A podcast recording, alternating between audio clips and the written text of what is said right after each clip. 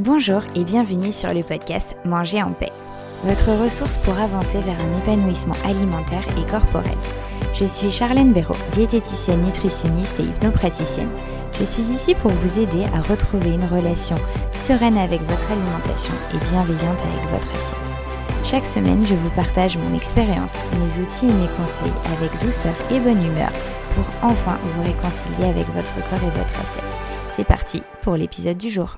Bonjour à tous et bienvenue dans l'épisode 57 avec pour titre Y a-t-il un bon moment pour perdre du poids? Je vais commencer cet épisode par directement répondre à ma question. Au titre de cet épisode, la réponse, c'est non. Et je vais maintenant vous expliquer pourquoi. Chaque année, c'est un peu la même rengaine.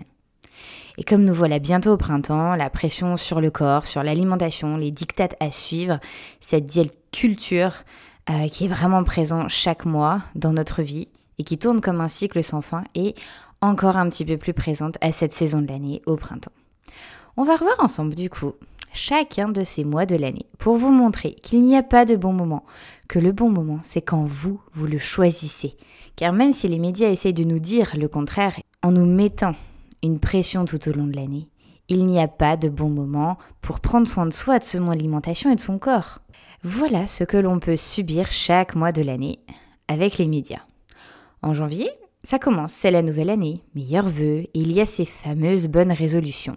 Je vais faire une déstox post-fête, je vais me mettre au sport, j'attaque ma perte de poids, le dry January, etc., etc. Mais attention par contre, il y a la galette des rois en janvier.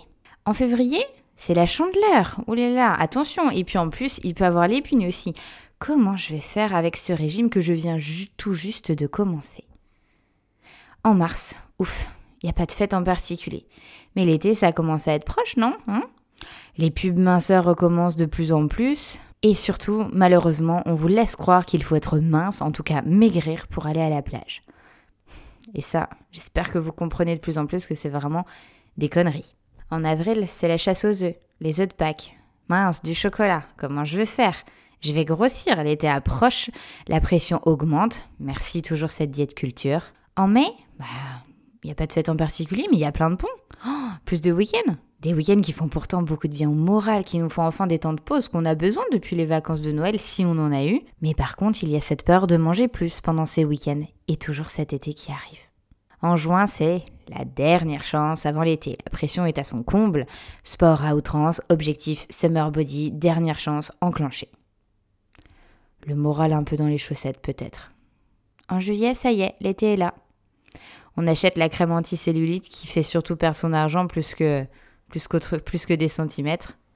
On se prend la tête comme pas possible sur le stand de glace à trouver la moins calorique. Et en août, bah, soit on continue dans cette pression totale, dans cet hyper contrôle qui vous gâche un petit peu votre été, ou alors on relâche tout, on part dans le foutu pour foutu. Et puis on se dit septembre, bah septembre c'est la rentrée. On reprend ce foutu pour foutu, cette fois-ci on se prend en main, c'est les bonnes résolutions de la rentrée. Je prépare mes repas hypocaloriques plus plus plus, je me remets au sport et tout ça bien sûr sans pression et sans stress hein, parce qu'en plus le mois de septembre c'est pas comme si c'était aussi la rentrée, la mise en place de plein d'autres choses. Octobre, on s'y met un peu vraiment hein, parce que justement septembre avec cette rentrée c'était un peu compliqué, un peu chargé. On lâche rien, on continue, bien la pression, toujours cette même rengaine. En novembre, l'hiver, le froid, la nuit arrive, le moral est un petit peu plus bas.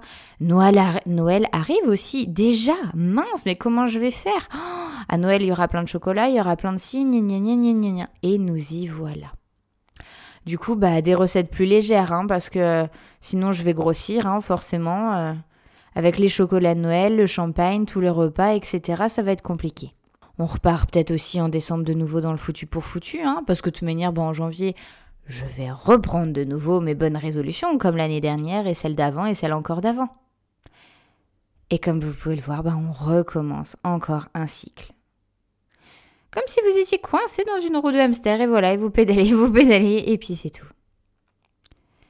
Vous avez sûrement peut-être déjà été embarqué dans cette roue de hamster et le but de cet épisode, c'est vraiment de vous en faire prendre encore un petit peu plus conscience. Et surtout pour vous aider à choisir d'en sortir, choisir de vous écouter vous, d'écouter votre corps, d'écouter vos besoins et non de subir cette pression sociale qui n'a rien de bénéfique. Alors prenez du recul sur ce que vous pouvez entendre à la radio, à la télé, sur ce que vos collègues de boulot, peut-être votre famille et vos amis peuvent vous dire.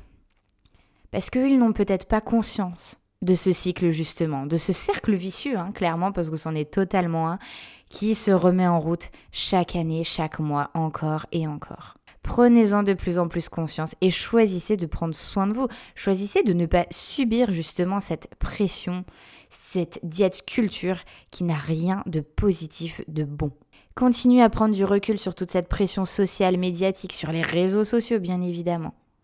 Vous êtes très bien comme vous êtes et vous avez aussi bien évidemment le droit de choisir de transformer votre corps quand vous le voulez, à votre rythme, pour vous sentir mieux et surtout de manière respectueuse de vous-même. Ne l'oubliez pas s'il vous plaît. Et n'oubliez pas que je suis aussi là pour vous aider. Alors, dans l'immédiat, seulement par ce podcast, newsletter et Instagram, et à partir un petit peu du mois de juin et surtout à partir de la rentrée de septembre, je reprendrai le travail.